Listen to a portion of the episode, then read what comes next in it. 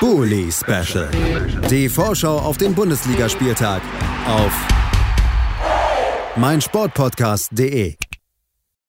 Herzlich willkommen zurück zum Bully Special auf meinsportpodcast.de.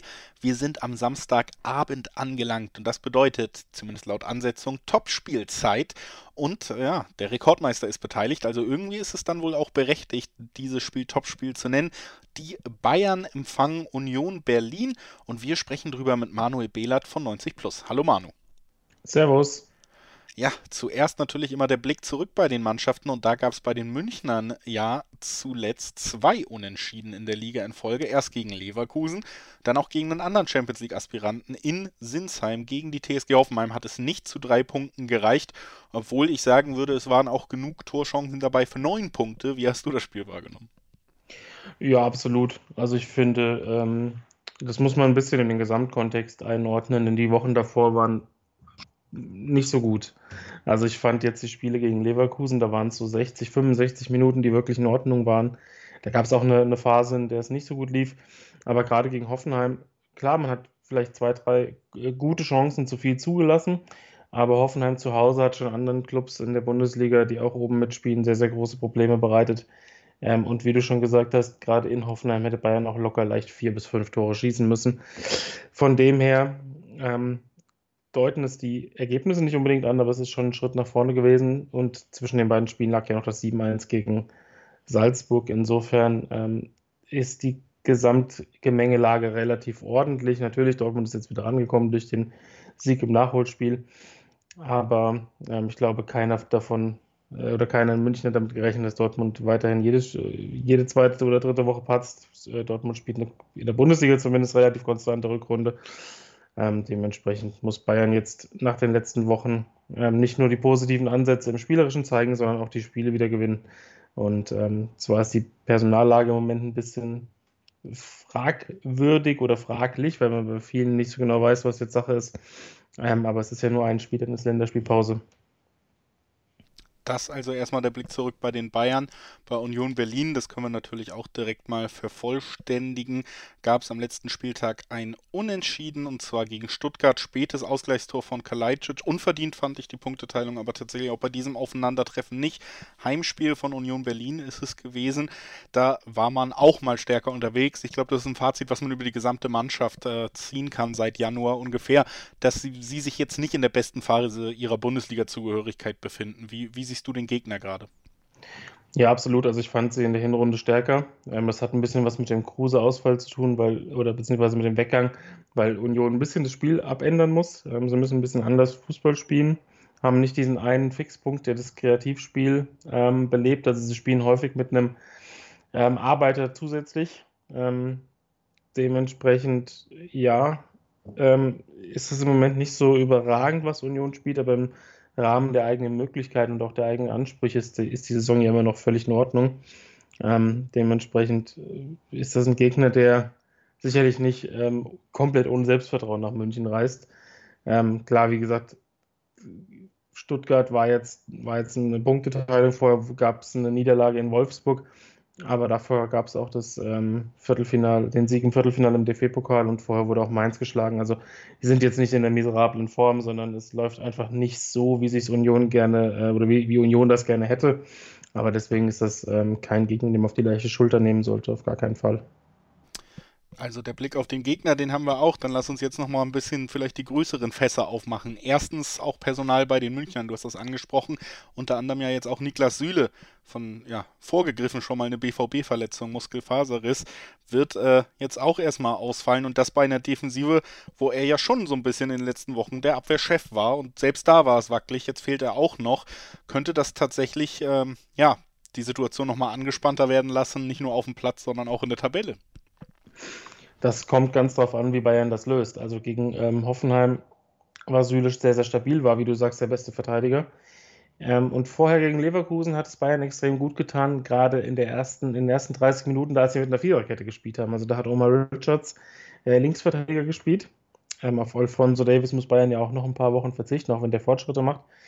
Und ähm, gegen Union Berlin würde ich persönlich ähm, eine Viererkette wieder bevorzugen, sprich mit Pavard auf der rechten Seite mit Upamecano und Hernandez in der, im Zentrum und mit Richards links. Einerseits, weil in der Offensive auch ein paar Fragezeichen personell sind.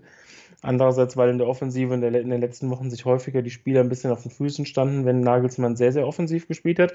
Das war gegen Salzburg ein bisschen anders, weil es da diesen schnellen Führungstreffer gab. Aber generell gab es eher die Phasen, ähm, in denen das Spiel offensiv ein bisschen zu hektisch oder ein bisschen zu ungenau war, wenn eben so viele Offensivspieler auf dem Platz standen. Deswegen wäre ähm, ja, meine Herangehensweise am Wochenende, dass Bayern eben mit einer Viererkette spielt, äh, zwei zentrale Mittelfeldspieler davor und dann eben einen Offensivspieler, einen Top-Offensivspieler in der Hinterhand hat, äh, den man auch von der Bank bringen kann, weil Nagelsmann hat in Hoffenheim, glaube ich, in der 81. Minute zum ersten Mal gewechselt, weil auch einfach nicht so unfassbar viel drauf war, was man bei einem Stand von 1 zu 1 jetzt bringen konnte.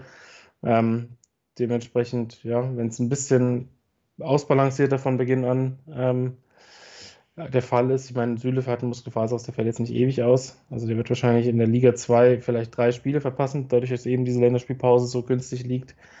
Ähm, aber um der ganzen Sache ein bisschen mehr, ein bisschen mehr Balance zu geben, wäre eine Viererkette sinnvoll und dann gehe ich auch davon aus, dass das ähm, einigermaßen stabil über die Bühne gehen kann.